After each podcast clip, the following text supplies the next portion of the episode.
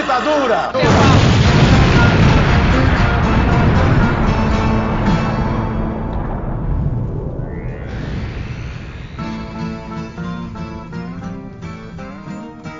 Bom dia, boa tarde, boa noite. Aqui é o Camarada Hidalgo, mais uma semana aqui com vocês. E o programa dessa semana ele foi transmitido ao vivo no nosso canal do YouTube, do Jornal Metamorfose, e pelo meu canal pessoal, o Camarada Hidalgo, lá na Twitch. E o que aconteceu? Recebemos aqui a economista Juliane Furno para falar um pouco sobre do aumento dos combustíveis. Por que os combustíveis estão mais caros? Quem é o culpado? O que pode ser feito? Enfim, tudo isso foi debatido hoje nesse programa que você vai ouvir daqui a pouco. Infelizmente, as camaradas não puderam participar desse programa, afinal de contas ele foi transmitido ao vivo, mas assim, não se preocupem que elas ainda vão estar por aqui, tá bom? Então, bora lá para a pauta que a gente tem muito que conversar. Bora lá.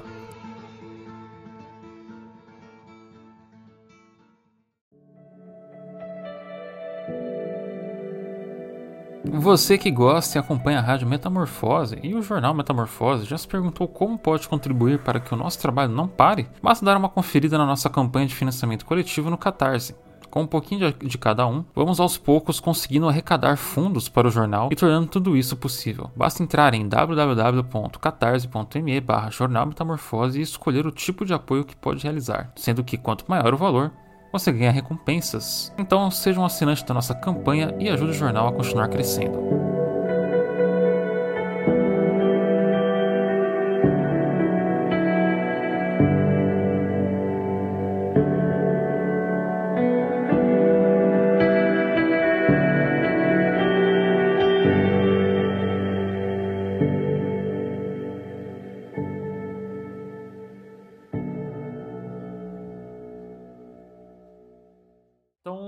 Obrigado a todos, todos que estão aí na live hoje. Vamos ver aqui como é que estamos aqui nos cronogramas, tudo certinho.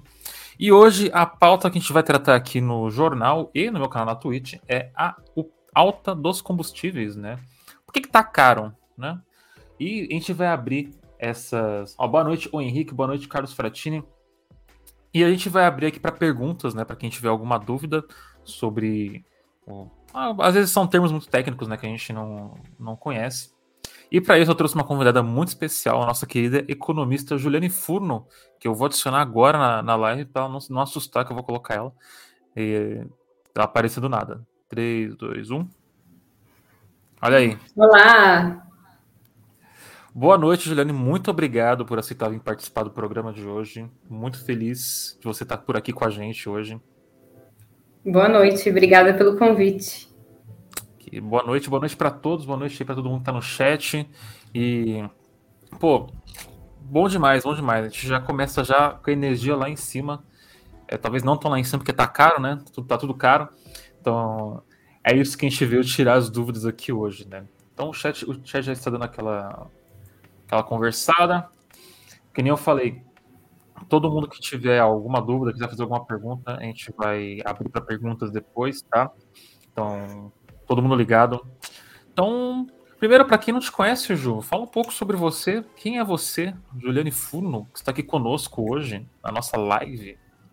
Vamos lá. Eu sou a Juliane, eu sou economista, fiz mestrado e doutorado em economia na Unicamp, sou militante de um movimento social de juventude, o Levante Popular da Juventude, do Movimento Brasil Popular, é, trabalhei em sindicato de petroleiro, trabalhei no Sindicato dos Petroleiros Unificados de Campinas e região, estudando a greve dos petroleiros de 95, uma greve importante no combate ao neoliberalismo, e depois trabalhei no Sindicato dos Petroleiros do Norte Fluminense, onde eu decidi largar o meu objeto de pesquisa e enveredar para estudar Petrobras e atualmente eu também tenho um canal no YouTube, chama Gil Furno, e tenho me aventurado por esses debates aqui nas redes sociais, a boa e gostosa batalha de ideias. É, e atualmente também trabalho, sou economista no Instituto de Pesquisa, Instituto para a Reforma das Relações entre Estado e Empresa, e tenho quase 33 anos, sou canceriana, com um ascendente em escorpião. Olha aí, isso aí influencia muito na, na carreira e para falar sobre esse tema que a gente está falando aqui hoje. É muito bom. Sou, sou de touro, inclusive. É, desculpa aí se eu não sei muito bem como é que é a situação do touro no seu ascendente, mas eu já peço desculpas aí qualquer coisa. Né? é, muito obrigado novamente aqui, a pessoa mais que perfeita para a gente conversar sobre esse assunto. É, depois eu vou deixar o link aí das redes sociais da Ju, do YouTube dela também, que é um canal muito bom que eu acompanho. E, bom, bora lá, afinal de contas a gente está aqui para fazer perguntas e pegar respostas, né? Afinal de contas eu sou um jornalista e meu trabalho é muito sério. E é para isso que a gente está aqui. Então, Ju, acho que para a gente começar, primeiro eu posso te chamar de Ju? Claro. Tá, então, vou chamar de Ju. Já sendo intrometido, desculpa. Então, Ju, para a gente começar aqui, eu queria perguntar assim, quando foi que a gente começou a perceber essa mudança de preços, assim, cronologicamente, na história recente do país, porque até um pouco tempo atrás, não muito tempo atrás, a gente tinha um certo controle nos preços dos combustíveis. O que, que aconteceu de, vamos ver aí, quase uns sete anos para cá que teve essas mudanças tão drásticas e a gente começou a sentir mais no bolso isso? É, vamos lembrar de uma coisa a título de preâmbulo. A Petrobras, ela é uma empresa que ela seja em si próprio uma contradição insolúvel. Ela foi uma empresa criada lá em 53, inclusive na vanguarda da criação das empresas estatais petrolíferas, porque vamos lembrar que só a partir dos anos 60 é que vão surgir as nacionalizações é, de empresas de petróleo e vão se formar os grandes países produtores com empresas estatais ali, que depois se formaram em torno da OPEP. O Brasil, inclusive, né, foi vanguarda, porque criou nos anos 50 uma empresa estatal quando praticamente só existia a IPF na Argentina e a Pemex no Chile, contrariando o que eram os grandes interesses das sete grandes empresas petrolíferas. Inclusive, naquela ocasião, partidários do monopólio estatal do petróleo, como eram alguns militares, em especial Juarez Távora, que tinha sido lá tenente, diziam que mesmo defensor do monopólio do petróleo, ainda assim achava que uma Petrobras não deveria ser monopolista, porque a gente não tinha capacidade tecnológica de investimento suficiente, por isso era importante contar com a presença do capital internacional. Frente a todos esses obstáculos, a Petrobras sai do papel, mas ela sai do papel como uma empresa de capital misto. Então, ela não sai como uma autarquia, como uma empresa pública. Ela é uma empresa estatal mas ela tem na sua base acionária acionistas minoritários. Portanto, qual é a contradição?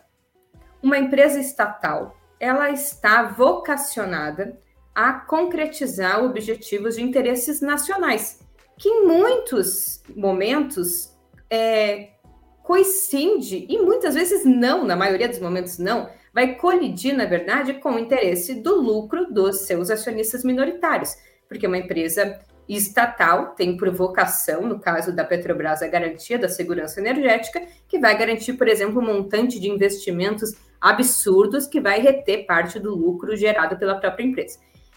Acontece que, mesmo assim, a Petrobras operou como uma espécie de empresa bifronte. Ela, ao mesmo tempo que precisou contribuir ou atuar num dos frontes, que é ser uma empresa, portanto, rentável, portanto, com objetivos microeconômicos de geração de lucro, ela também tinha um outro fronte, que era a garantia dos interesses nacionais.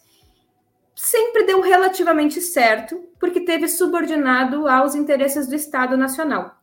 Veja, do governo Vargas até o governo Fernando Henrique, embora sendo uma empresa de capital misto, a Petrobras teve o seu pêndulo mais voltado para uma face estatal. Então, ela subordinou os seus acionistas, que nunca deixaram de receber, mas subordinou aqueles interesses microeconômicos aos objetivos de segurança energética. Portanto, foi descobrir petróleo no mar, foi criar as grandes subsidiárias, foi investir no refino. Dos anos 90 é, até o início dos anos 2000, esse pêndulo vai se deslocar para uma face mais de mercado. Várias reformas microeconômicas, a abertura do capital na Bolsa de Nova York, feita no governo Fernando Henrique, a mudança da estrutura acionária, a quebra do monopólio do petróleo. No governo Lula e Dilma, o pêndulo volta um pouco mais à sua face é, mais de mercado, com o aumento da presença do Estado e com a Petrobras sendo utilizada para ser um instrumento de desenvolvimento nacional. Mas como uma empresa estatal, sendo o Estado seu acionista majoritário, a política de determinação dos principais é, elementos, incluso o preço dos derivados, é uma responsabilidade do Estado, porque o Estado é o seu acionista majoritário e controlador. Às vezes as pessoas não entendem. Esses dias um jornalista da Isto é me ligou, fez uma matéria comigo, que na verdade ainda não saiu, talvez até nem saia. Mas ele me perguntou, e provavelmente ele não seja burro, provavelmente ele seja só é, fruto de um senso comum é, que é tão criminalizado pela ideia de que as empresas estatais são instrumentos de desenvolvimento dos estados, que ele perguntou assim: mas o presidente pode mesmo interferir na política de preço da Petrobras? Eu falei, mas lógico. Inclusive, se você abre a Constituição Federal, você vai olhar que lá no capítulo sobre empresas estatais, está dito que o acionista controlador majoritário, ele tem a prerrogativa de definir, inclusive, o preço dos derivados. Mas se a gente ainda assim acha estranho, basta a gente fazer o exercício contrário. Vamos pensar numa empresa, é, na Companhia Nacional Siderúrgica, que hoje é, tem o seu controlador lá, o, o Benjamin Steinbuch.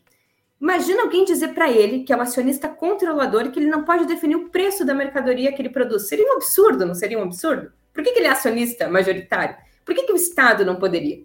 Mas bem, então o Estado, a partir de 2016, usando de uma série de argumentos falaciosos, veja, que os preços eram represados, que a Petrobras estava é, tendo prejuízos, que a Petrobras estava quebrada, que a Petrobras estava substancialmente capturada por interesses políticos, passa a modificar a estrutura de preços da empresa para uma nova política que nunca foi a política que a Petrobras adotou até agora. Acontece que não existe, Hidalgo, a política de preços correta e a política de preços que é a que tem interferência política.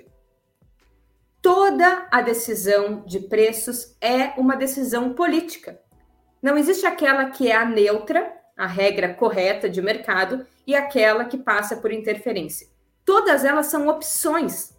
Tanto é que nenhum país que é produtor que refina e que distribui petróleo em território nacional adota a mesma política que a gente. Portanto, não é uma coisa óbvia que todo mundo faz e que no Brasil era um preço controlado. Como é que era antes? Antes, a precificação do combustível que chegava na bomba de gasolina, lá no posto de gasolina, ele levava em consideração é, basicamente quatro elementos. O custo de produção, principal elemento, é o montante de investimento, mais ou menos para os próximos cinco anos, que a empresa visualizava que era importante de fazer, portanto, ela é, incutia no preço né, o quanto ela queria lucrar para poder investir, o lucro da empresa, porque ela é uma empresa que precisa ter lucro, e o preço internacional, como uma tentativa de ir aproximando esses dois preços. Então, o preço internacional sempre compareceu como uma dimensão mas subordinada a um mix de outras várias dimensões, principalmente os custos de produção. De 2016 para cá, a Petrobras passa a adotar uma política que é a política de paridade do preço de importação, que, por sua vez, passa a adotar outros quatro elementos, que é o preço do barril no mercado internacional, a multiplicação que este barril, esse preço do barril, tem que ser feito pela taxa de câmbio, porque o preço é dado em reais lá fora e a gente tem que multiplicar, em dólar, tem que multiplicar pelos reais, a margem de lucro da empresa e os preços de importação, essa coisa que ninguém fala muito, até muita gente confunde, né? Fala PPI como paridade de preço internacional e PPI a paridade do preço de importação. Qual é que é o pulo do gato aqui? É que a Petrobras, com essa política de preços, ela se comporta como se ela fosse uma importadora de petróleo substancialmente uma importadora. Ah, mas ela não importa? Importa. Mas importa em torno de 20, 25% do que a gente consome no mercado doméstico. Mas para a totalidade dos litros de petróleo refinado que chega lá na bomba do combustível, é adicionado artificialmente um imposto, como se aquele litro de combustível que saiu da refinaria na Bahia e chegou no posto de gasolina na Bahia tivesse vindo de fora. Então, tem taxa é, de importação, seguro cambial, frete de navio, é um absurdo. Então, é essa política. Qual é o problema dela? Ela deixa um país completamente vulnerável a variáveis e a preços que ele não controla, que na verdade ninguém controla, porque o preço do barril no mercado internacional é uma determinação entre oferta e, e procura e muita financiarização também, que ajuda. Um, um, exemplo assim que talvez ajude as pessoas a entender. Por exemplo, a guerra na Ucrânia, ela interferiria no, no preço do valor do barril do petróleo e isso acabaria afetando o preço interno aqui no Brasil, por exemplo acaba afetando, nem acabaria, acaba afetando. É, a, quando o Paulo Guedes diz coisas assim, o Brasil pode viver uma hiperinflação, ele afugenta o capital internacional, que não quer investir num país que pode ter uma hiperinflação. Quando o capital internacional sai do Brasil, ele ocasiona mais desvalorização cambial. Isso vai o que impactar na gasolina. Olha só, porque essa gasolina precisa ser convertida em reais. E a taxa de câmbio também não é uma coisa que a gente determina sozinho, porque tem todo o movimento dos fluxos internacionais de capitais. E fora, né, essas determinações que são artificialmente colocadas dos preços de importação.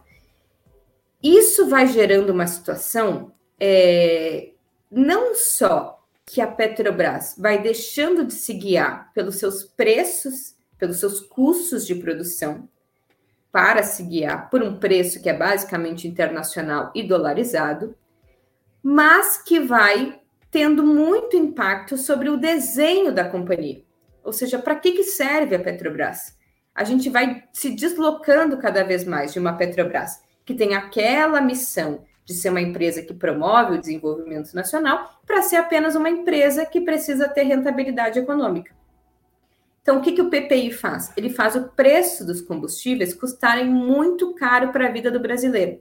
E isso fez com que a Petrobras tivesse o maior lucro líquido da sua história. E por que, que o lucro líquido da Petrobras foi gigantesco? Inclusive, a taxa de lucro foi de 23,7% no ano de 2021. 23,7% é mais ou menos assim. A cada 10 reais, a cada 100 reais que a Petrobras gasta com todo o seu processo produtivo, praticamente 24 voltam em lucro. Isso é tipo o lucro do crime organizado, talvez alguma coisa muito ilegal, talvez a cocaína tenha uma margem de lucro próxima a quase 24%. Nenhum outro setor, principalmente é, de, de competição econômica logra uma taxa de lucro dessa magnitude. Se você comparar com as próprias empresas petrolíferas, né, para não, não cair no risco de achar que essa é uma característica do mercado de petróleo e gás, as próprias empresas petrolíferas internacionais tiveram no mesmo ano de 2021 uma taxa de lucro de 8,1 na média. Por que então a Petrobras tem um lucro muito superior às demais? por vários motivos. Um deles é essa política de preços, que por causa deste momento em específico, o preço do barril está mais elevado no mercado internacional, porque a gente vive é, uma crise, uma guerra, é, e porque também a Petrobras tem deixado de pagar tributos ao governo federal, então parte desse lucro é, se explica porque a Petrobras tem deixado de contribuir para os cofres públicos, mas principalmente porque cada vez mais os postos, os postos de petróleo da área do pré-sal estão cada vez mais produtivos. Então veja aquilo que a Petrobras fez lá em 2008, que ela precisou se endividar muito, sim, para descobrir petróleo embaixo da camada de sal que hoje é um grande trunfo da sociedade brasileira. Criar a... tecnologia para isso, né? Para poder fazer a extração do, do pré-sal. Aquele, aquele investimento ousado, que é você perfurar a camada de sal, aquilo agora está dando retorno. Está fazendo com que aqueles poços sejam tão produtivos que hoje você consegue retirar do Brasil petróleo com o segundo menor custo do mundo. Só a Arábia Saudita tem um custo de produção menor que o nosso que lá é um lugar que você bota o guarda-sol na areia e sai petróleo. Hoje é menos de 5 dólares para você extrair um, um, um barril de petróleo de uma área de pré-sal. Quando você adiciona todos os custos, depreciação, royalties, todos os impostos federais, o barril fica em 29 dólares. Mas hoje a gente usa um preço de referência em torno de 80%, ou seja, a margem operacional é mais de 50%. Então, a Petrobras ela não só tem praticado preços mais caros no mercado doméstico, quanto ela tem tido menos custos para produzir o petróleo. Essa diferença entre uma produção mais barata em reais e uma receita de venda mais cara em reais se explica como lucro da Petrobras. E o que, a Petrobras fez com esse lucro? Investiu em refinarias para a gente deixar de ser dependente daquela parcela que hoje a gente tem que importar? Não, ela distribuiu para os seus acionistas. Dos 107 bilhões que ela teve de lucro, ela distribuiu 101 bilhões. Ou seja, é uma empresa que hoje, a despeito de ser pública, de ser estatal, quer dizer, ela se comporta de forma análoga a uma empresa privada, que somente opera numa das frentes, que é a busca de rentabilidade é, e maximização do seu lucro. Quem paga por isso é o consumidor brasileiro, que já pagou uma vez, em grande medida, porque edificou essa grande empresa que descobriu essa riqueza petrolífera, que construiu uma série de refinarias e agora paga porque essa empresa que poderia usar desses recursos para nos fornecer a partir dos custos de produção, adotou essa política que só serve ao acionista minoritário, travestido da ideia de que é com essa política que vai atrair investimento. E aí finaliza essa parte dizendo: olha a tautologia do argumento. O Brasil precisa, eles dizem, de investimento no setor de petróleo e gás. Portanto, a gente precisa fazer com que a Petrobras seja menor, e sendo menor que ela e, que ela, e tendo um preço é, que não seja é, de interferência do governo, que isso avise, sinalize para o setor privado que ele pode vir investir no Brasil, que tem espaço, portanto, tem espaço para concorrência. A Petrobras não é mais a, mono, a monopolista e o preço vai ser determinado pelo preço do mercado. Então, as empresas podem ficar é, despreocupadas que aqui não vai ter governo colocando a mão. Tudo isso para atrair investimento, certo? Por que, que a gente quer atrair esse investimento de fora se a gente poderia garantir o investimento necessário para modernizar o parque de refino com parte desse lucro restido? É isso que fica um pouco estranho de pensar se a gente está tão preocupado com o investimento, por que, que a Petrobras parou de investir justamente na área de refino, que é hoje o nosso grande gargalo? Então, a justificativa é desconcentrar o mercado e atrair capital internacional para investir. Mas aí a empresa que tem condições de investir, que tem recurso para isso, não investe, esperando que um dia o setor privado invista. E o que eu queria dizer para vocês, infelizmente, de quem estudou a história do petróleo, é que nunca na história brasileira o setor de petróleo e gás pode ser dependente do investimento privado. Se a gente esperasse o investimento privado, até hoje a gente estaria dependente da importação petrolífera. E não é aqui moralismo contra o setor privado, é uma identificação da própria lógica do setor privado. O setor privado é avesso ao risco, por natureza. Por que, que o setor privado, então, não constrói uma refinaria no Brasil, já que não existe monopólio desde 1997? Não, ele não constrói, mas ele quer ganhar a gestão da refinaria que vai ser privatizada. Claro que todos os custos estão amortizados e toda a estrutura está construída. Então, toda a taxa de lucro lá é ganho extraordinário. Então, quem pode edificar grandes construções é o Estado, porque ele tem uma racionalidade que é distinta, ele não quer maximizar lucro no curto prazo, ele quer gerar bem-estar social e reduzir os gargalos de infraestrutura. Essa é a tarefa do Estado, e principalmente num setor como petróleo e gás, que não é um setor de livre competição. Não é o, não é o, o cara que vende capinha de celular na feira é, de verdura da esquina, que é todo mundo vendendo um produto igual, mais ou menos ao mesmo preço, todo mundo pode vender, porque basta ali comprar de um fornecedor. O setor de petróleo e gás não é um mercado de livre competição. Para você entrar nesse mercado, você tem que ser né, tem elevadas barreiras de entrada, são pequenas, são poucas grandes empresas de caráter oligopolista, porque o setor de petróleo e gás é um monopólio natural. Quem ganha concessão, você não escolhe se você quer abastecer é, do, do posto de gasolina que recebe da refinaria A ou da refinaria B. Só existe uma refinaria que abastece uma região. Portanto, o setor privado que ganha o controle de uma refinaria e dos gasodutos e dos terminais, ele tem um monopólio privado sobre aquele processo e sem uma Petrobras que possa regular o preço para baixo, porque está vocacionada aos interesses nacionais, o setor privado atua com a racionalidade de mercado. Portanto, o argumento de que a privatização reduz os preços só existe na cabeça do liberal. Ou seja, isso não influencia em nada nos preços, ainda mais num, num país como o Brasil, né? Até o Salamuca fez uma pergunta aqui sobre o ICMS, se ele é apenas uma cortina de fumaça para o governo mudar o foco, dizendo que o problema não é com ele. O ICMS, qual é a influência dele no preço do, do combustível, no final das contas? É muito legal essa pergunta. Veja, o ICMS, ele não foi modificado. Na verdade, ele teve um aumento de em torno de 0,2 a 0,7% entre os governos Lula e o governo Bolsonaro. Se o ICMS não teve uma mudança substantiva, por que que no governo Dilma o combustível, aqui eu não deflacionei, mas a gente poderia fazer esse exercício, mas em termos nominais, por que que no governo Dilma custava 2,60 e agora a gasolina custa 8? Se o ICMS não mudou, acho que essa já é uma primeira pergunta. A resposta é, que a gente pode dar é que o ICMS ele é um percentual. Portanto, quem olha quanto do litro de gasolina é gasto em ICMS não percebe que, na verdade, o problema aqui é o, é o valor total. Vou dar um exemplo. O sujeito vai lá na refinaria, foi lá na refinaria no ano de 2018 e viu que 70 centavos do litro de gasolina era o ICMS. Aí agora, em 2022, ele viu que R$ 2,10 é ICMS. Ele vai dizer o quê? O problema é o ICMS. Porque antes o ICMS custava 70 centavos.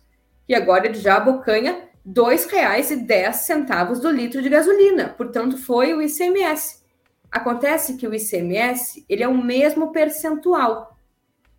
Ele, os 70 centavos ou os R$ 2,10 significa que ele é em torno de 25% do preço final do barril. Então, é claro que ele vai aumentar, mas ele vai aumentar porque ele é um, um percentual de uma coisa maior, é um percentual maior, certo?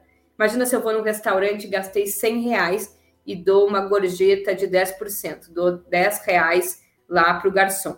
Aí depois eu volto na outra semana no restaurante e gasto 200. Aí eu dou 20 reais. Aí eu vou dizer, garçom ladrão, semana passada eu te dei 10 reais, agora eu tô te dando 20 reais. Que ladrão! Mas acontece que você está dando o mesmo percentual, é que a sua compra foi mais cara. Então, o ICMS é um percentual fixo. Se o preço que sai da o principal preço, que é o preço que sai da refinaria, é um preço maior, o montante que vai nominal para o ICMS é maior. Mas o problema é o preço que saiu da refinaria e não o ICMS, porque ele não aumentou ou diminuiu. Ele continua sendo 25% da composição do preço final.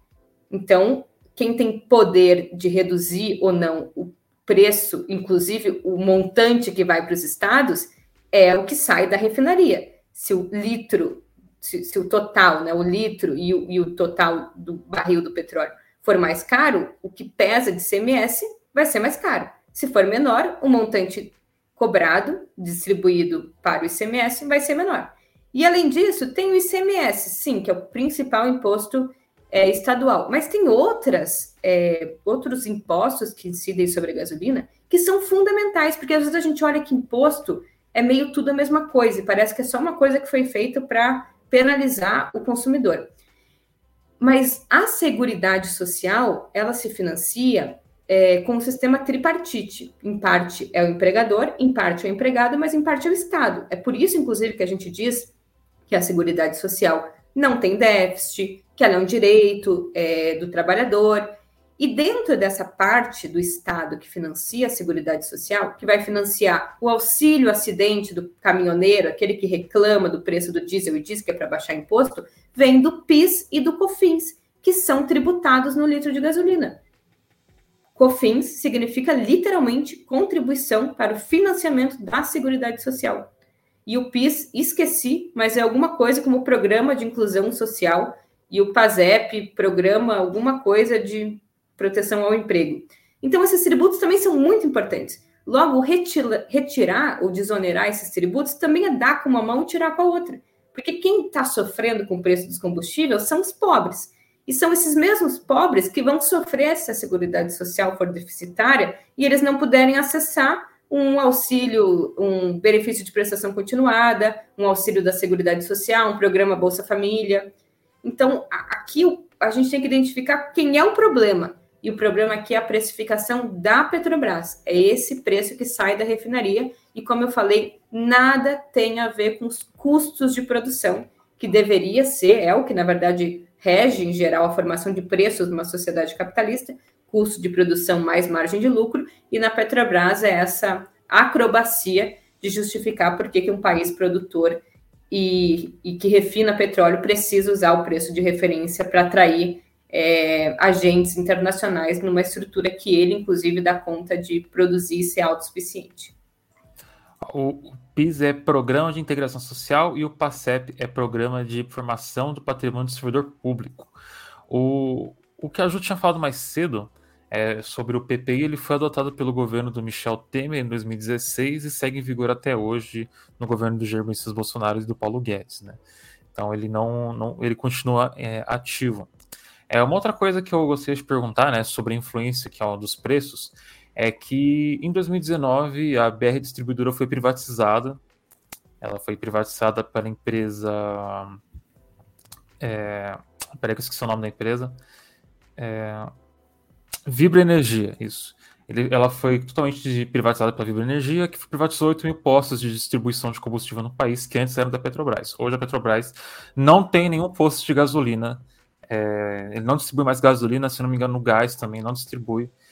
E eu queria te perguntar como isso acaba impactando o preço, não só da gasolina, mas do gás também, né? E como isso acaba impactando, como os outros postos, os privados, eles acabam é, liderando a política de preço deles, né? Porque, se eu não me engano, a, a vantagem de você ter uma distribuidora estatal, né, que é do Estado, além de você ter um retorno né, do, do investimento ali do, da gasolina, dos combustíveis, ele também, ele também vai criar uma forma de fazer uma paridade de preços ali.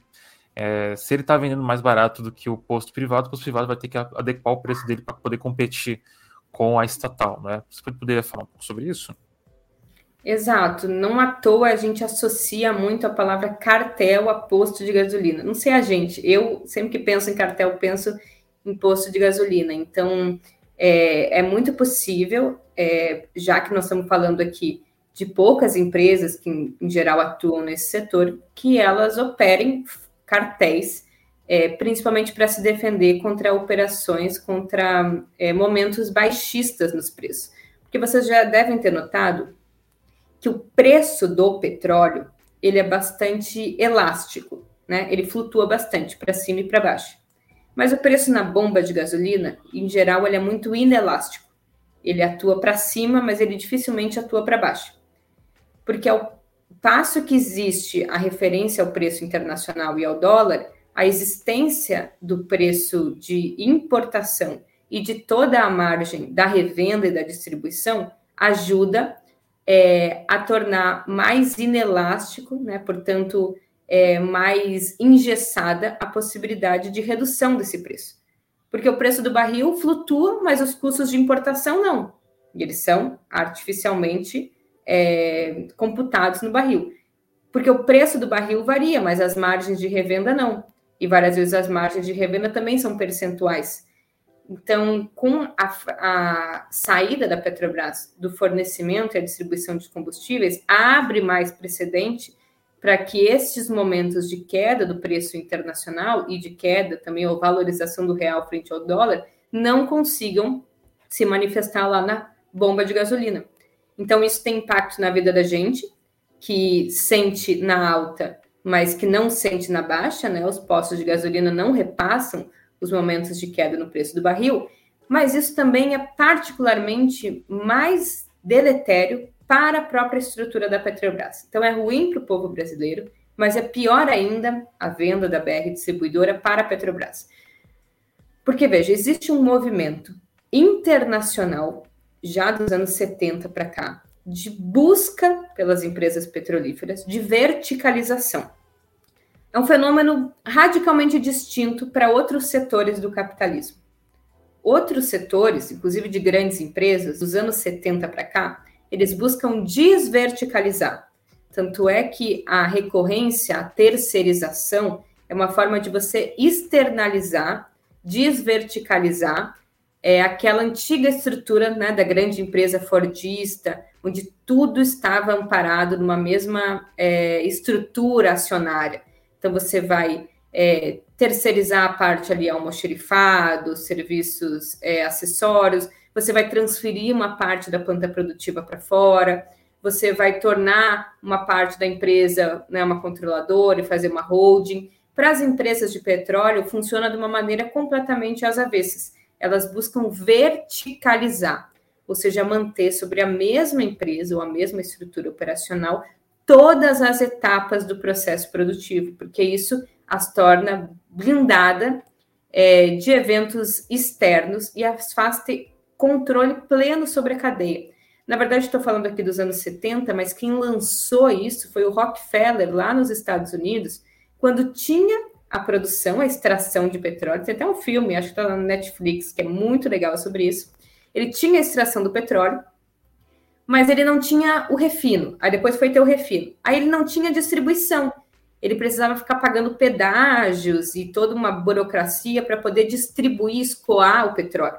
E ele foi fazer o quê? Gasodutos, terminais, ou seja, essa ideia de você ter todo o controle da cadeia produtiva. A Petrobras, ela era um orgulho nacional, porque era uma empresa perfeitamente integrada, do poço ao poste, ou do poço ao posto, né? do poço de petróleo ao posto de gasolina. Essa estrutura foi sendo desmantelada e volta um pouco ao que era lá as premissas nos anos 90 de que a Petrobras deveria se concentrar naquilo que é o seu core, né, daquilo que é o seu, seu objeto principal e vender, né, se desfazer daquilo que são as coisas que não são as atividades fins de uma empresa petrolífera.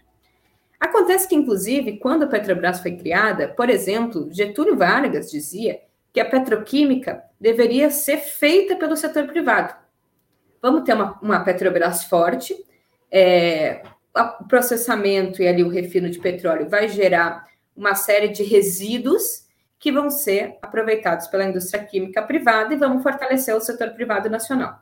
Acontece que o setor privado nacional não teve vocação, ou capacidade ou interesse de edificar uma indústria petroquímica. Aí foi lá a Petrobras, sabendo que a gente precisava de uma indústria petroquímica, e criou a Petroquisa, que depois foi se associar com a, a Odebrecht.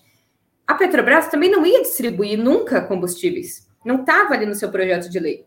Acontece que os combustíveis precisavam ser distribuídos e ela foi lá e fez a BR distribuidora. Nunca foi monopólio da Petrobras. Olha que louco, às vezes a pessoa fala assim: "Ah, mas a Petrobras só criou essa só virou essa grande empresa porque ela teve monopólio". Na distribuição nunca. Ela se tornou primeira maior empresa de distribuição, ganhando da distribuidora da Shell, sem nenhum tipo de subsídio nem monopólio, porque ela é boa. Nunca foi um monopólio.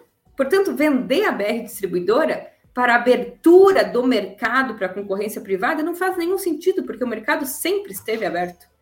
Acontece que as empresas não têm condição, capacidade ou mesmo interesse de peitar e assumir o risco que é criar uma estrutura de distribuição. Para finalizar, por que, que uma empresa integrada é importante? O que, que aconteceu que muita gente ainda tem muita dúvida e fala muito por aí no governo Dilma? O governo Dilma, quando os preços internacionais estavam muito elevados, principalmente entre 2010 e 2014, para não repassar esse preço no mercado doméstico, e por que não repassar? Porque como a gente importa uma quantidade de petróleo, a gente importa com o preço internacional, que era 100, vamos dizer, e vendia no mercado doméstico, que era 50. Para não repassar essa diferença nesses combustíveis, a gente, é, a Petrobras, ela, ela tinha uma redução do seu lucro, certo? Porque ela comprava 100, uma parte só, né, e vendia 50. Então, ela tinha uma perda de lucro. Só que a Petrobras nunca foi deficitária. Por quê? Porque ela compensava essa perda de lucro com aumento de lucro na exploração e produção de petróleo, porque era um, um momento em que o preço estava alto. E quando o preço está alto e a Petrobras exporta, ela tem a receita é, desse produto que está custando mais caro no mercado internacional.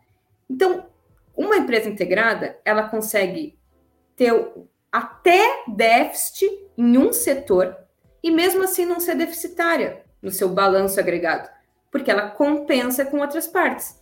A distribuição está é, tá dando prejuízo? Bom, mas o refino está superavitário. Como é tudo da mesma empresa, no fim das contas dá um saldo positivo.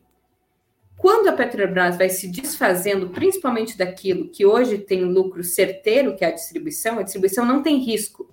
A parte que tem risco é a produção e exploração, porque você pode não achar petróleo, porque o petróleo pode acabar, porque o preço do petróleo pode cair. Essa parte tem risco.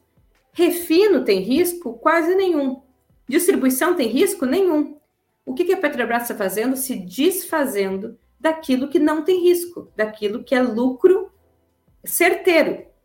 E está se concentrando na exploração e produção de petróleo, principalmente nas áreas do pré-sal.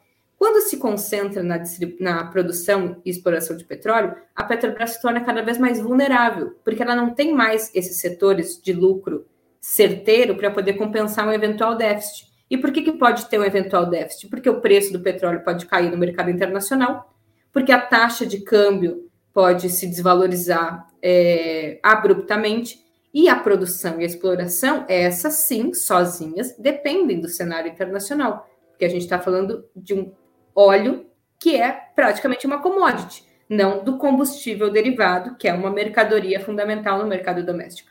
Então, de desverticalizar a empresa é a maior cagada em termos econômicos que o país pode fazer. Não resolve nenhum problema de concorrência, porque o mercado já é aberto. Não resolve nenhum problema de, de geração de caixa para a empresa, porque já é uma empresa que é lucrativa, portanto, não precisaria da, da receita da venda da BR distribuidora, pode ter impacto na formação de cartel, de cartéis e monopólios regionais, e ainda por cima dirime a capacidade de amortecimento de crises e quedas no preço que só uma empresa integrada poderia ter. Então, é um completo absurdo, se não um crime de lesa pátria que deveria ser é, julgado nos tribunais populares. É, da forma que você disse aqui, esclareceu pra gente, não faz o menor sentido o que está sendo feito. Não parece mais uma sabotagem neoliberal é, do país, assim mesmo, né? Parece que é só um entreguismo para empresas privadas, que provavelmente pessoas ali que têm algum tipo de interesse em investir nisso no país, como você falou, não querem ter o risco, querem ter só o lucro. Então fica a impressão que é isso, é uma sabotagem mesmo. É desestabilizar o país e deixar ele fraco. É, Ainda mais com essa questão do. Da, da, da, política que não faz sentido para um país que é autossuficiente na, nessa matéria-prima, digamos assim. A gente não precisaria pegar de fora, né? A gente, tudo que a gente precisava estar tá aqui, tá aqui conosco já. O, fizeram até uma pergunta interessante aqui, o Salamuco perguntou se o etanol está atrelado alguma, de alguma forma ao preço da gasolina. É, por que, que ele, ele não está seguindo um preço mais é, abaixo, assim, né? Um pouco mais abaixo do preço da gasolina. Isso eu não sei. Uma boa pergunta. É interessante isso aí. Acho que fica pra gente procurar depois, porque realmente não, não faz muito sentido. É... Uma, uma, outra questão, né? A gente já falou disso. É... O, o país, ele durante muito tempo ele investiu na questão de estradas, né? A gente acabou com as ferrovias no país porque teve na época ele Juscelino Kubitschek investir em estradas. Então os produtos chegam na nossa mesa através de, de da entrega pelos caminhões, é, pelos portos, né? Vão lá carregar e trazem pelo, pro, estados, né? E agora com essa política da que está sendo feita no país neoliberal de querer privatizar a, Petrobras, meio que uma coisa que eu percebo parece que é fatias, né? Já que a gente não consegue privatizar tudo de uma vez, a gente vai fatiar a empresa, a gente vai privatizar ela, ela aos poucos e tornando ela fraca ao ponto das pessoas olharem e falar, precisa privatizar a Petrobras agora porque não tem jeito, só assim vai, vai resolver a situação dela e vai começar a gerar, dar um retorno para o país. É... Eu não sei se isso faz sentido. Assim, não parece, parece uma teoria da conspiração, mas quando você começa a observar o que está sendo feito, né? Está tá sendo feito esse fatiamento. E até o caso da que, eu, que eu comentei, né, da privatização da BR, é, a, a empresa, né, que agora é a dona da, da BR, BR é uma empresa privada agora, tá? Não tem nenhuma ligação com a Petrobras. Porém, eles foram liberados de usar a, toda a imagem, né, todos os, os logos, as cores tudo mais da BR distribuidora por 10 anos. Então eles não, eles não compraram e mudaram a fachada. Agora é um, por exemplo, agora é Boxster, não é mais BR distribuidora, agora é Boxster, o nosso, nosso posto. Não, eles podem continuar usando por durante 10 anos a, a mesma identidade visual, a mesma marca que eles estavam usando antes de ser privatizados. Você, com toda essa questão né, que eu falei sobre combustíveis e tal, você não acredita que isso também pode ser uma política de enfraquecer a Petrobras? Porque ah, quando, eu falei, quando eu assim, falei disso no Twitter, né, tipo, a, muita gente de esquerda, inclusive, não sabia que a BR Distribuidora está privatizada, porque eles usam a mesma, as mesma imagem, usam tu, tipo, tudo, tudo, tudo igual, sabe? Só que não é mais a Petrobras. É, o, o fatiamento da empresa e o apequenamento dela, também com maior, menores investimentos, o papel também que hoje a Petrobras não cumpre mais, que cumpria muito na cultura, vão retirando a Petrobras desse imaginário coletivo de uma empresa muito significativa para o Brasil. É, nos anos dos governos do Dilma, a Petrobras investiu muito em em investimento, em, em, em pesquisa, desenvolvimento, refino, extração. É, e isso mobilizou muito fortemente a cadeia de fornecedores da empresa. Então, existiam muitas pessoas que, direta e, sobretudo, indiretamente, trabalhavam em empresas que prestavam serviços à Petrobras. Veja, então, aonde a Petrobras ia, se gerava um aumento né, no, no, índice de desenvolvimento local, de pessoas empregadas, de atividade produtiva, é, fenomenal, inclusive nos, também nos centros de pesquisa, muito ligados à, à produção científica. Portanto, retirar esse legado da Petrobras como uma empresa que está presente em todos os, os cantos, que, que é portadora de progresso, que edifica uma nação, que, que fornece né, a energia, literalmente, do motor do desenvolvimento industrial, mas também daquilo que as pessoas colocam nos seus carros, é fundamental. Mas não só isso, talvez mais do que isso, seja a estratégia criminosa de colar na imagem da Petrobras a ideia da corrupção. Não à toa se usa petrolão o, Argumento os... moral, né? É como é, se a empresa privada pensa... não, não roubasse. É e pura. se pensa Petrobras e roubo, Petrobras e corrupção. Tem uns amigos nossos petroleiros que eles disseram que várias vezes são xingados assim na rua. Agora parem para pensar. A Petrobras foi a vítima da corrupção. Porque foi a Petrobras que, que perdeu o dinheiro pagando propina. E como que você cola a imagem de alguém que foi vítima de corrupção como a empresa que é associada a roubo? Você deveria associar as grandes empreiteiras que corromperam a Petrobras, a ideia de roubo, e não a Petrobras que foi lesada. Ah, mas foram funcionários da empresa? Sim, foram funcionários da empresa, mas a empresa foi lesada. Ela, ela perdeu recursos na medida em que ela pagou contratos superfaturados. Olha que, que maluco, né? E mesmo assim, parte desse, desse agregado, né, que hoje se estima em 6 bilhões de reais como, como montante da corrupção desse período, foi feito meio numa conta de padaria, assim. Eles não sabiam estimar, e aí eles é, mensuraram que então cada contrato daquela diretoria lá de, de contratos é, serviços. Cada contrato que aquela diretoria fez, então mais ou menos 1% tenha sido propina. Ah, então pega todos os contratos de 2012 para cá, adiciona 1%, isso deu 6 bilhões. Talvez nem todo contrato tenha tido. É, enfim, nem, isso não passou por um processo investigativo, isso de fato era o que interessava, né? Esse é o, é o cerne foi muito mais espetacularizado o processo de combate à corrupção do que a investigação de fato do que foi corrompido, seu dano para a sociedade. E foi muito mais é, intenso a criminalização da política da empresa, especialmente da política de investimento, do que de fato quanto custou o dano por corrupção, que é um absurdo se a gente pensar em termos absolutos. 6 bilhões, não sei nem, nem bilhão, trilhão, não sei nem a diferença. Mas se você for pensar que no mesmo ano de 2014 a Petrobras teve lucro operacional de 74 bilhões, não me parece que é razoável o grau de criminalização que ela passou por esse tipo de ação, senão que muito vinculado a uma estratégia de criminalização do PT, de criminalização da esquerda, de criminalização é, de uma empresa estatal, de criminalização do investimento, num período que já era um período de profunda crise política no Brasil.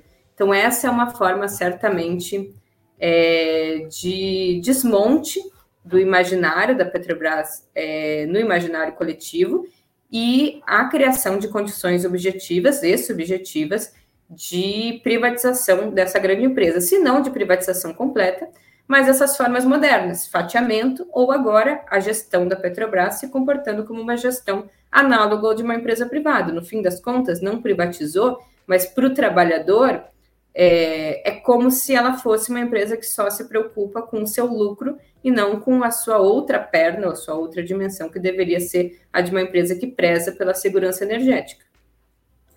Ou seja, hoje ele existe para pagar acionista. É para isso que vai, é para isso, para onde vai os lucros dela. E isso cabe na outra pergunta que eu ia fazer, é quem ganha com tudo isso que está sendo feito com a empresa hoje e quem perde?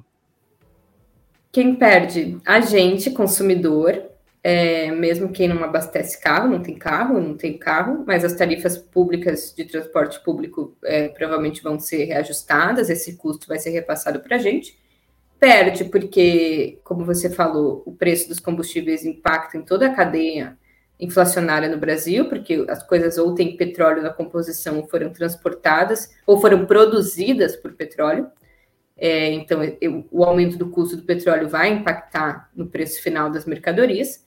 Perde o povo brasileiro, porque perde um instrumento de, de possibilidade de política econômica anticíclica. Veja, estamos num período de derrota profunda na economia brasileira e uma empresa que poderia soerguer parte do crescimento com investimento, contratando o trabalhador, reativando uma série de obras paradas, construindo refinarias, hoje cumpre um papel de ser uma espectadora e ganha, sobretudo, seus acionistas, é, principalmente os seus acionistas estrangeiros, que hoje já é a maioria do capital minoritário acionário da empresa. É quase uma espécie de neocolonialismo, né? É uma forma de drenagem, mais uma vez, dos recursos nacionais para fora, agora não de forma expoliativa pura, mas por instrumentos perfeitamente associados ao livre mercado. Ou seja, o que o neoliberalismo queria fazer, ele conseguiu. Ele atingiu o objetivo dele. É. Isso aí, chat, que bom, né? Gostoso esse, e clima, esse né? momento de, de reflexão, clima delicioso. Todo o dinheiro que está indo para acionista podia estar tá sendo usado, por exemplo, agora no combate à pandemia e investindo... É, não, não poderia. Esse é o pior problema. Não, não poderia, poderia, porque tem teto, uma coisa chamada teto de gastos. Ah, é, eu ia entrar nesse ponto também. Eu, a gente tem que lembrar que é, não poderia ser investido por conta do teto de Como é que o teto de gastos acaba também sendo uma outra forma de capar o poder da, da Petrobras, caso não tivesse os acionistas, porque já tem os acionistas, né? Então, já que o dinheiro, o teto de gastos parece que foi criado propositalmente para que esse dinheiro não voltasse para a população e fosse é, houvesse esse retorno para os acionistas estrangeiros, né? Que coisa, parece que as coisas estão meio que se ligando aqui. Então, é, porque é esses teto... acionistas também ganham por causa do teto, porque eles ganham na parcela do orçamento que não está congelada, que é a parcela financeira. É, mas veja, o, olha só, que, por isso que a gente fala que a gente é meio jabuticaba, assim, e que ninguém no mundo tem a regra fiscal draconiana que o Brasil tem, que é o teto de gastos. Tem países que têm regras fiscais que limitam gastos, mas esses países, em geral, eles têm regras que limitam gasto a partir de alguns indicadores. Por exemplo, o gasto vai crescer, então, de acordo com a proporção que cresceu o PIB. o gasto vai crescer de acordo com a proporção que cresceu o PIB e que cresceu a receita daquele ano. O teto de gastos brasileiro não tem nada a ver com variáveis importantes macroeconômicas. O Brasil pode ganhar na loteria que o auxílio emergencial não vai ter mais um real. O Brasil pode fazer uma reforma tributária radical, taxar os super grandes fortunas, taxar os ricos, que a saúde não vai ter mais nenhum real. Por quê? Porque o, o, que pode ser gasto em políticas sociais, né, todo o orçamento discricionário do Estado, só pode ser corrigido pela variação do ano anterior e mais nada. Portanto, se a Petrobras dá aos cofres públicos 50 bilhões de reais, isso quer dizer legal, 50 bilhões que agora vão poder ser provavelmente adiantados em amortização, no caso aqui, pagamento de juros para quem é, é, sócio da dívida pública brasileira, porque é o único lugar onde pode escoar dinheiro público. É um absurdo. É, então, olha como essas regras elas estão correlacionadas. Então, quando alguém diz assim, ah, mas vibrem, fiquem felizes porque a Petrobras está dando lucro e esse lucro vai para o Estado, que é o seu acionista majoritário, que legal, vamos poder fazer um monte de Bolsa Família. Não, não vai poder fazer nenhum. Parem de mentir, seus pau no cu. Desculpa aí. Porque não usar pode os termos corretos aqui. Tá, tá, esse é o termo correto, pau no cu. Pode falar, tá liberado palavrão aqui no meu canal. Bom, mas espera, eu tô fazendo pro jornal também. Bom, mas enfim, não importa, Desculpa. pode falar. E aí eu me revolto, entendeu? Porque assim é tanta mentira que a gente tem que combater todos os dias que, que aí eu fico meio revoltada. Então tem que mudar a política de preço do Petrobras, tem que mudar o teto de gastos. Agora, para mudar é muito mais difícil, Dalgo, porque agora já tem refinaria privada, e refinaria privada depende do preço internacional. Então é outro rolê. Agora já tem 400 empresas que são é, importadoras de petróleo, portanto, elas existem porque a gente importa petróleo a preço internacional, e se a gente mudar o preço, o que, que faz com essas importadoras? Provavelmente manda embora, mas como que manda embora? Temos correlação de força para isso, sei lá como é que vai ser. Agora não é mais só, entendeu? Eles colocaram um monte de armadilha para a gente resolver esse chabu no ano que vem. E bem lembrado, você falou é, Pedro Parente, 2016, o Pedro Parente institu instituiu essa política e hoje ele é conselheiro do conselho de administração de uma importadora de petróleo. Veja que não existia antes dele, porque antes quem importava, o que faltava era a Petrobras. Aí, quando a Petrobras adota a política de paridade do preço internacional, entra um monte de concorrente internacional para abastecer o mercado brasileiro de petróleo, que antes não tinha, agora tem 400. E o Pedro Parentes é um desses presidentes de conselho de administração da Supetróleo. Parabéns. É tudo uma grande coincidência. Eu acredito que nada do que a gente falou aqui, que a gente trouxe aqui, foi coisas premeditadas. Ninguém pensou nisso antes. Ninguém pensou foi tudo, nisso. Tudo foi acontecendo assim e as coisas foram se conectando. Então, assim, para a gente resolver essa situação, você está dizendo que a gente tem que fazer a revolução, é isso mesmo.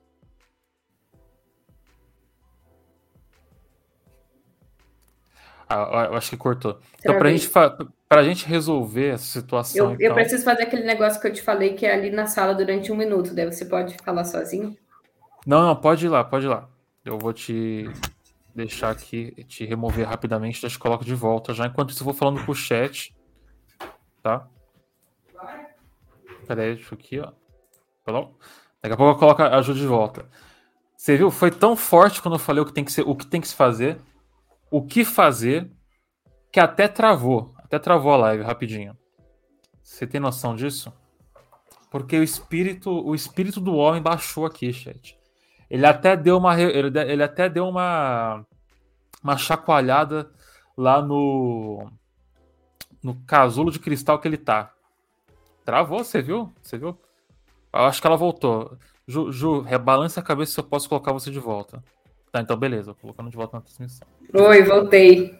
Voltou, voltaste. Não, o que eu, que eu falei assim, aquela hora que travou, eu falei que foi tão forte que o homem balançou lá na Rússia, que eu falei que a gente, o, que, o que fazer.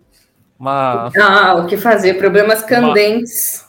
Uma, exato, que ano que vem o que teria que ser feito, então? Tu, acabar com o teto de gastos, reestatizar a Petrobras e será que é possível fazer isso? Tipo, a gente consegue fazer isso em, no, talvez no próximo, não, talvez não no próximo governo, mas talvez o próximo governo consiga pavimentar o caminho para um outro governo conseguir resolver esses problemas?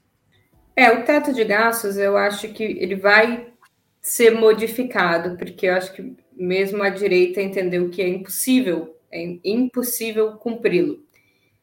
É, no, na equipe econômica do Lula tem várias propostas, assim, desde a da proposta não ter nada até a proposta ter uma nova regra fiscal, que eu acho que é mais plausível, que é tentar é, fazer com que o gasto ele flutue a depender de coisas mais objetivas. Por exemplo, o aumento da arrecadação, que aí sim, se a Petrobras lucrar muito e for para o Estado, que esse gasto seja revertido em políticas sociais. Então, quanto o Estado, se o Estado arrecada mais, ele gasta mais, mas dentro de algum teto também, porque senão a política fiscal fica muito procíclica, né? Se, se arrecada muito, aí gasta muito, e depois, se arrecada pouco, aí não pode mais gastar, fica sempre aos solavancos. Mas também é, expectativa de vida, envelhecimento. Se nasce mais gente, tem que investir mais em saúde, em educação. Se as pessoas ficam mais velhas, tem que investir mais em saúde, porque tem que investir mais em cuidados. Então, tem que cruzar várias variáveis, não pode dizer todo o gasto está congelado, porque. E principalmente o gasto com investimento tem que sair do teto de gastos, porque né, é um gasto fundamental, e é, como diz, investimento não é gasto. É, tem que mudar a política de preços, embora aí eu não sei nem muito por onde começar as negociações, porque vai envolver grandes empresas, e aí é, o capital tem as suas formas bastante chantagistas agência de risco, rating, né? é, Jornal Nacional todos os dias, é, ataque especulativo contra a moeda, desvalorização do câmbio, fuga de capitais, qualquer terrorismo de toda a ordem para poder dizer, olha, não mexam na economia, no livre mercado, senão você sofre as consequências. Mas tem outras formas paliativas, emergenciais, enquanto se consolida uma maioria política, que é, por exemplo, é, a proposta que, eu, que, acabou de passar no Senado, que é fundo, um fundo de estabilização, que não é com recurso público, é com recurso da própria taxação da exportação de petróleo. Porque também é muito injusto, vamos dizer, que uma empresa se beneficie de um evento exógeno, que é a guerra. Ah, teve guerra, agora meu produto está valendo muito e eu vou ter um lucro extraordinário isso tem que ser compartilhado com a sociedade, porque você está se beneficiando de uma coisa que não está custando mais porque você teve um aumento de produtividade, porque você é foda, bonzão e o cara, é porque teve uma guerra.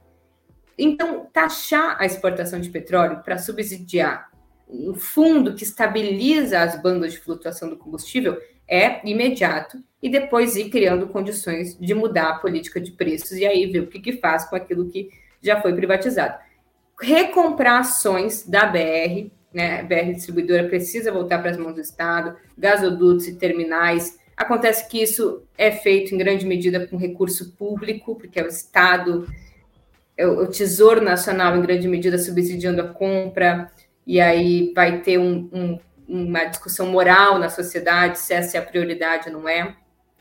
Eu acho que a retirada da Petrobras da Bolsa de Nova York, não da Bolsa brasileira, porque até então são acionistas brasileiros, são dentro das regras do mercado de capitais brasileiros.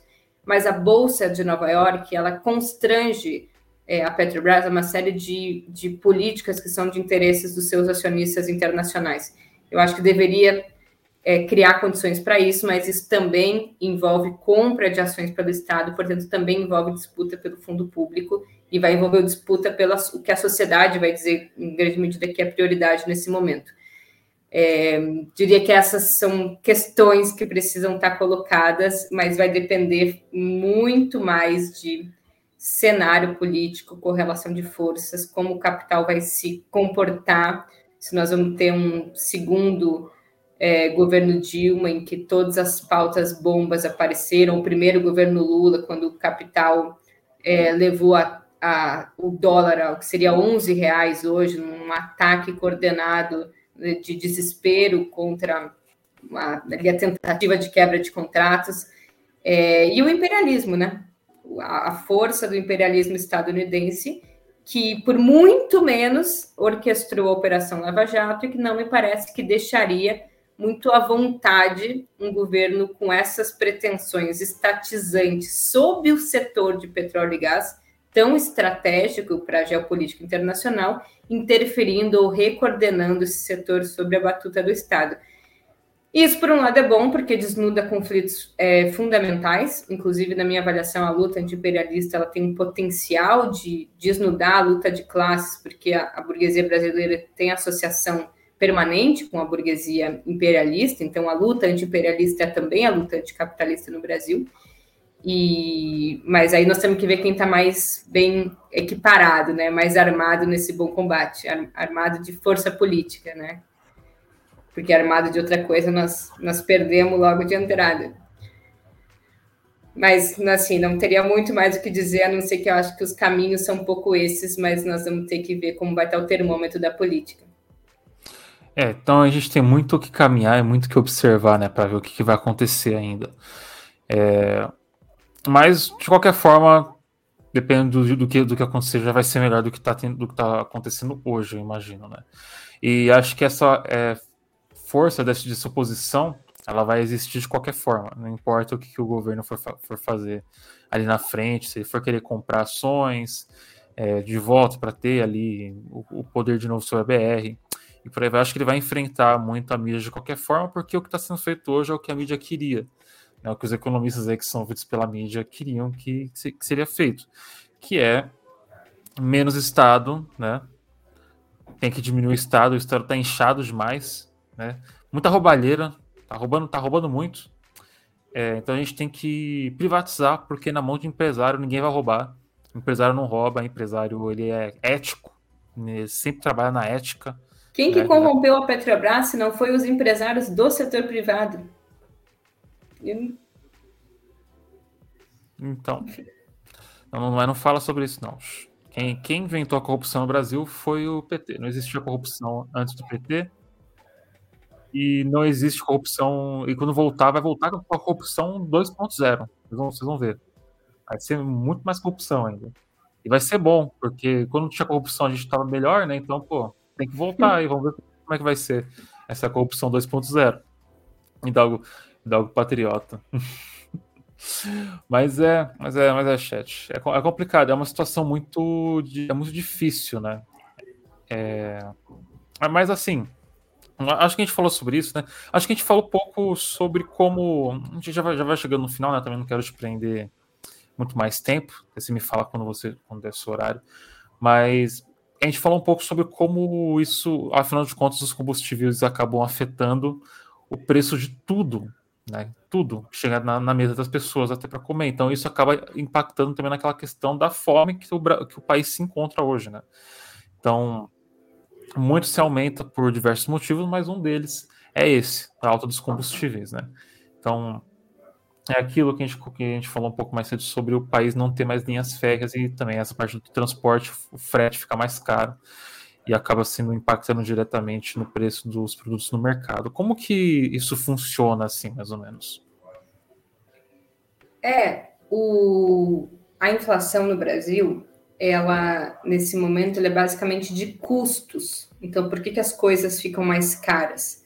Não porque as pessoas demandam mais as coisas, é assim que a gente costuma aprender inflação, né? Ah, tem banana na feira. Aí, se muita gente quer comprar banana, o preço da banana sobe. Aí, se tem banana na feira, o cara deixou para vender no final, ninguém quer comprar banana, ele tem que vender por bem baratinho, senão ele vai morrer com aquela banana na mão. Acontece que a inflação brasileira não é desse tipo. Não é que tem muita gente querendo comprar coisas e por isso o preço sobe. Até porque as pessoas não estão comprando nada, porque elas estão sem dinheiro e sem emprego. Mas é porque o custo de produzir as coisas está mais caro. Então, esse custo mais, mais alto de produzir coisas vai ser repassado para o preço final. Então, vamos dar um exemplo que eu sempre gosto de dar: a cerveja. A cerveja está custando mais caro. E não é porque as pessoas passaram desesperadamente a consumir cerveja porque descobriram que cerveja faz bem para a saúde. É porque a cerveja tem cereais que são em, gerais, em geral importados, então, como são importados em dólar, é, o dólar estar mais caro faz com que o custo de importar esse, esse cereal fique mais caro. Aí o cervejeiro não vai morrer com esse custo na mão, ele vai repassar para o preço, porque é a gente que tem que pagar pelo preço, pelo custo que foi aumentado. A cerveja, como você falou, chega lá, a cerveja que foi importada, chegou no porto, mas daí para chegar no boteco da esquina aqui, ela andou de é, caminhão. E aí, se o preço do diesel está mais caro, o frete ficou mais caro. Aí o dono da bodega vai repassar o frete que ele pagou para a cerveja, para o preço final da cerveja que a gente vai consumir no balcão. Depois, a cerveja, para ficar boa, ela ficou no refrigerador, que foi ligado na energia elétrica. Então, o custo da energia elétrica vai ser outro custo que ficou mais alto, que vai ser repassado para o preço final. No caso, o, os derivados de petróleo, eles são custos é, da produção e da distribuição, às vezes até da composição de quase tudo. Então, veja, eu tenho uns cosméticos aqui que eles são feitos à base de parafina. Parafina, que é um derivado de petróleo. Esse cosmético, ele foi feito provavelmente num maquinário, que ninguém mais faz, a não ser a bichogrilagem, não faz o cosmético no, na sua própria garagem, faz o cosmético numa fábrica. A alienação máquina... do, do trabalho. Total, é. alienação do trabalho. A, a, a máquina que, que, que faz o cosmético e embala, essa máquina foi é, movida a energia, provavelmente a diesel. E depois o cosmético, para chegar no supermercado, foi transportado. Então é por isso que o preço dos combustíveis impacta tanto. Por que, que o alimento está mais caro? se você for pegar a inflação, o IPCA, ele está lá hoje no agregado de 12,2%. Você pode desagregar para ver o que está pesando mais na inflação. A primeira coisa que mais pesa é combustíveis, transportes. A segunda é alimentos. O que explica em grande medida o aumento do custo dos alimentos, fora as coisas sazonais, ah, às vezes falta chuva, às vezes tem chuva demais, né? É também combustíveis. Porque mesmo que alimento seja uma atividade primária, ela mesmo assim usa maquinário. E o tratorzinho lá, para funcionar, teve que ter diesel. E depois a verdura lá e as, e as hortaliças e as frutas são transportadas no caminhão e aí elas chegam na feira. Então o alimento também está mais caro por causa do diesel. A cerveja está mais cara por causa do diesel é, as coisas em geral estão mais caras por causa do diesel. Ou seja, se você não está comendo nem bebendo a sua cerveja direito, a culpa é do acionista arrombado que está sugando todo o nosso dinheiro e provavelmente nem mora no Brasil. E na verdade, na verdade, a culpa nem é dele, porque ele está se aproveitando de uma situação de mercado. A culpa é do Bolsonaro, que é o presidente da República que coordena isso, que se chama, inclusive, de preço administrado, não à toa tem o um nome administrado, porque ele não é um preço de livre mercado, ele é um preço que alguém administra, e o Bolsonaro não faz nada. Inclusive, agora que o pepino explodiu, ele resolveu, inclusive, tirar o general da presidência da Petrobras, entregar para o Centrão e dizer, ó, oh, agora se resolvam. E desde que está na mão do Centrão, ele fica agora criticando a Petrobras, como se a Petrobras não operasse a política que ele sempre decidiu operar. Então, a culpa da nossa vida tá uma merda é do Bolsonaro. Porque em parte a nossa vida tá uma merda porque a gente não tem dinheiro, porque em parte o pouco dinheiro que a gente tem é drenado para pagar as mesmas coisas que a gente consumia, mas que agora estão mais caras, portanto sobra menos dinheiro para comprar outras coisas que a gente poderia comprar, inclusive estimulando a economia para que outras pessoas que estão desempregadas possam ter emprego. Grande parte dos problemas do Brasil hoje passam pelo preço dos combustíveis. Essa é a real. É, é, aquilo que você falou, né? É culpa dele porque ele é o chefe de Estado, ele é a pessoa que tem o poder para fazer algo a respeito disso, né? Então, assim, o que, que o Bolsonaro poderia fazer para melhorar os preços para a população e para o comércio, para os empresários, para não ter esse aumento tão de desenfreado, né? Bom, ele não fez a última vez, né? Ele, ele deu a canetada lá que deixou que liberou o aumento do diesel, por exemplo, depois falou que não foi ele, não tem nada a ver com ele, e jogou no código de acompanhando as pessoas, como se ele não governasse, né? Então, que, que, qual que é a responsabilidade dele? Vamos ser, vamos ser assim claros, assim, mais claros possíveis para as pessoas entenderem. qual que é a responsabilidade dele como chefe de Estado na política de preços que a gente temos hoje nos combustíveis e o que, que ele poderia fazer para melhorar isso para a população? Ele indica o presidente da Petrobras. O, Petro... o, presidente da Petrobras é o presidente do conselho, é aquele que tem um voto fundamental, é o conselho de administração que decide a política de preço. Portanto, o Bolsonaro pode definir o presidente com a prerrogativa de que ele vá operar uma nova política de preço uma política de preços que ninguém está dizendo aqui que é para a Petrobras agora amortecer todos esses custos, quebrar, e o importante é a sociedade pagar uma gasolina mais barata. Tem um, um, um cálculo do professor Eduardo Costa Pinto que mostra que a Petrobras poderia reduzir em 20% o preço de todos os derivados de petróleo e ainda assim ela teria um lucro de 48 bilhões de reais. Assumindo ainda que ela tenha amorteça todo o prejuízo é, das receitas de vendas é, de, de, importação, ou seja, ela importaria todos ali, os 25% que a gente usa, pelo preço internacional, venderia 20% mais barato, utilizaria em torno de 93% da capacidade instalada das refinarias, fazendo tudo isso, reduzindo em 20% o preço dos combustíveis, ainda assim ela teria 48 bilhões. Menos da metade dos 107 bilhões que ela teve, mas ainda assim a taxa de lucro dela ficaria em torno de 11,8%, ou seja, maior ainda que os 8,1% que eu falei que é a média de lucro das empresas internacionais. Isso é possível, porque a decisão de preço, como eu falei, não é a técnica contra a política. Toda decisão de preço é uma decisão política. Vão dizer, ah, mas está interferindo no preço de mercado. Qual que é o preço de mercado? Não existe o preço de mercado Existem possibilidades de política de preço. Pode haver uma política de preços, que é a política de preços que pare de buscar a equiparação imediata ao preço internacional e busque se associar aos custos de produção. É uma política de preço. Tem base técnica, tem sustentação técnica. Mas é uma opção de Estado, como a outra política também é uma opção de Estado. Então, o Bolsonaro deveria fazer isso: trocar a presidência e assumir que a Petrobras agora vai reduzir em 20% os seus combustíveis, vai amortecer muito o impacto inflacionário e também produtivo, porque muita empresa está quebrando, porque não consegue, não consegue nem repassar esse preço para o consumidor final, porque nem tem consumidor final, então reduz tanto a sua margem de lucro que quebra.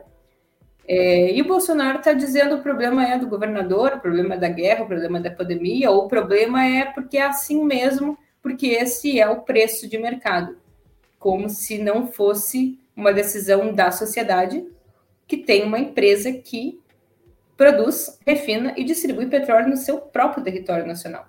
É, portanto, enfrentar esse debate público é, e enfrentar os interesses da mídia, que em grande medida estão ali compromissados em defender o legado de uma Petrobras que agora está forte e sustentável contra aquela Petrobras que foi abocanhada, corrompida e surupiada pelos governos petistas, vai exigir força de vontade e vai exigir é, uma cintura muito fina ali com os seus é, sua base de sustentação política. Portanto, o Bolsonaro, ainda que eu dê essa dica para ele, ele não vai fazer isso, porque ele não pode fazer isso. Porque o Bolsonaro depende da sua base de sustentação, que em grande medida está no mercado. Portanto, ele, ele vai, diz, vai falar mal da Petrobras e vai se comportar como se ele não tivesse nada a ver com isso, mas não vai, em hipótese alguma, comprar essa briga de reduzir o preço dos combustíveis e ele vai é, ir para essa eleição sob o argumento ideológico. Ele não vai resolver nenhum problema concreto da vida material do povo, mas vai tentar convencer o povo de que essas coisas passaram ao largo da sua responsabilidade. Ou seja, com, mais ou menos como ele tem feito com todo o seu governo, né? Da pandemia, seja lá o que for, tentando passar a culpa e responsabilidade do que é do alcance do escopo dele para outras pessoas. É isso, né? Tipo, é tirar o dele da reta. É isso que ele tem feito, é isso que ele continua a fazer desde, desde que assumiu o poder, né? É sempre não é ele, não posso fazer nada, a culpa não é minha, é a culpa dos governadores, é a culpa do ICMS, ah, é a culpa do, dos postos de gasolina, é, quando na verdade ele poderia estar fazendo alguma coisa. Né? Exato. Bom, então assim, eu quero abrir esses últimos minutos da live, então, para perguntar aqui para o chat se vocês têm alguma pergunta que vocês gostariam de fazer para Juliana. Eu vou fazer, deixa deixa eu ver aqui para não ficar muito longo. Eu vou pegar três perguntas, então vocês vão ver quem é mais rápido no gatilho. Se tiver alguma pergunta para fazer para ela, estamos aqui abertos. Novamente, muito obrigado, Juliane, por aceitar né, participar do programa de hoje. Nossa conversa está sendo muito boa, está sendo muito esclarecedora e está tirando diversas dúvidas. Imagino que não, que eu, né, eu, eu não sou perito no assunto. O chat aqui também que está acompanhando a gente aqui ao vivo também não é. Então está sendo bem interessante toda essa toda essa, essa conversa. É legal que a culpa dos frentistas tem que demitir tudo. Daí é, o Kim, quem deu essa dica aí foi o Kim Kataguiri, né? Ele falou que para diminuir o preço do, do combustível é só de, demitir os, os frentistas e deixar a galera colocar combustível que nem nos Estados Unidos faz. Que a gente vê nos filmes, a galera tem um fetiche por isso. Né? E eu vou dar uma dica aqui, isso não vai funcionar. O preço ia manter o mesmo e as empresas iam continuar lucrando. Vamos ver aqui. Ó, Niodev pergunta: o que você acha é, do imposto sobre exportação de petróleo? É, eu falei já, eu acho é, muito bom porque, principalmente agora, né, que o preço está alto por um motivo exógeno, que é a guerra, uhum. e porque, em geral, a gente não tem é, imposto de exportação sobre vários, inclusive minerais, isso é uma herança lá do governo Fernando Henrique, da Lei Candir, é, e isso é um absurdo, né? Porque em grande medida quem exporta é o agronegócio, que já não, não tem várias contribuições a nível tributário interno, nem geração de emprego, e principalmente porque não contribui para os cofres públicos nem na receita de exportação. Então, acho que é importante e tem essa possibilidade de ser uma forma paliativa imediata de reduzir o preço dos combustíveis. Senhor Quirino pergunta, Juliana, uh, Juliane Furno você acha uma boa investir no modal ferroviário? Eu não conheço esse estilo de música, eu conheço outros tipos de modão, mas se ela puder responder, seria ótimo. Eu não sei, eu não, não conheço, não conheço debate sobre isso, assim. Eu, eu achava muito bom não terem destruído o modal ferroviário, mas hoje eu desconheço, não sei que tipo de custo teria, eu teria que, que ver meio estudo de impacto, assim. Tenho a impressão que é uma boa, é, mas é que eu não vou falar de um tema que eu não sei, assim, seria muito de orelhada. Uma boa pergunta aqui, uma pergunta mais geral aqui, que eu acho que é legal, ainda mais para todo mundo que está acompanhando a live. Camarada Capitolina pergunta: Ju, tem alguma dica para quem é de humanas, mas quer começar a aprender economia pelo básico? Eu, eu posso dar essa dica que acompanha o canal da Ju no YouTube, que eu vou deixar aí o link para vocês poderem ver, mas se você puder responder também. É, o meu canal, eu, eu me proponho um pouco a fazer isso. Eu quero, a partir do semestre que vem, começar a trabalhar num livro de introdução à economia crítica, justamente para isso. É, mas tem algumas obras legais. Tem uma chamada Economia Modos de Usar. Eu tenho um vídeo, na verdade, no meu, no meu canal que chama é, Livros para começar a estudar economia. E aí tem coisas legais lá que são bem introdutórios, assim, e, e conceituais, mas com história. De repente, dá uma olhada lá. Mas esse do coreano Rajun Chang, Economia, Modos de Usar, eu gostei bastante. Aqui já achei o vídeo, eu vou deixar aqui no, no, no Twitter, no, no Twitch. Twitter não, mas também é legal depois compartilhar no Twitter para a galera poder ver. Então, eu, eu acho que é isso, chat. Acho que sem mais perguntas, acho que a gente conseguiu tirar praticamente quase todas as dúvidas, né?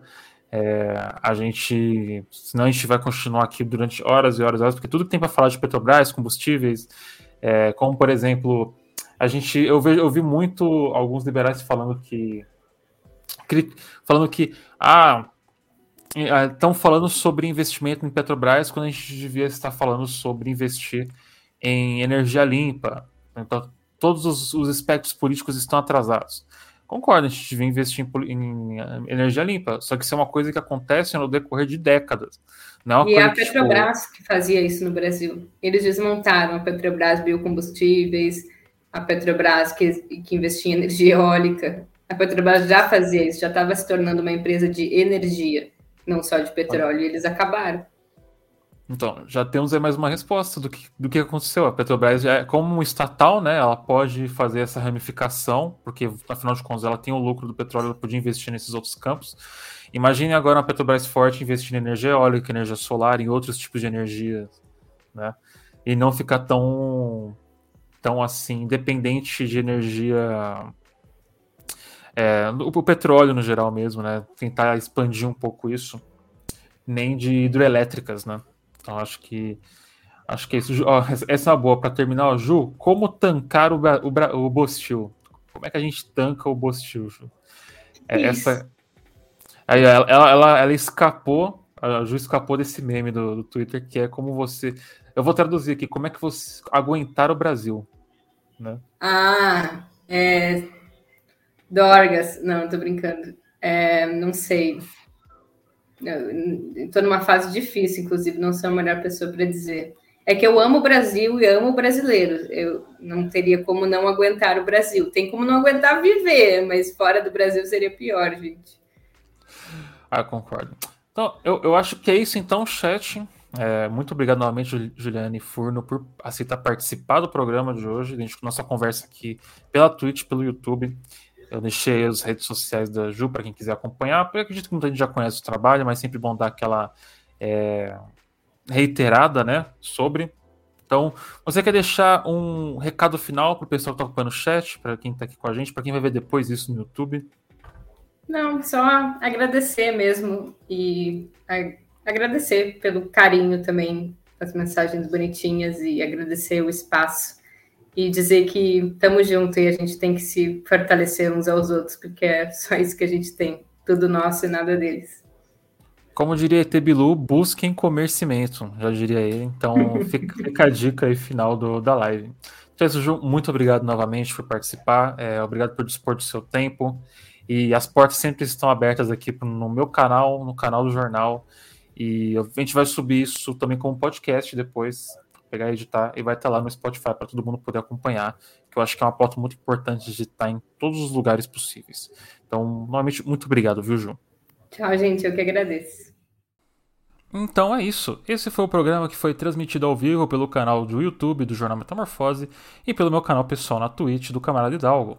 Se você gosta do nosso conteúdo, dá uma olhadinha lá nele. Siga nosso canal, ative o sininho, deixa um comentário, deixa um like. Tem muito conteúdo lá que ainda não subiu aqui para o Spotify, mas que, ainda, que vai subir.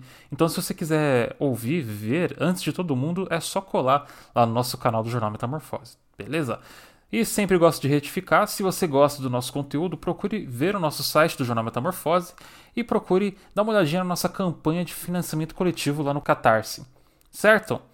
Bom, aqui é o Camarada Hidalgo, encerrando as transmissões. Eu espero vocês aqui na próxima semana. Tamo junto e até mais. Estalo Podcasts.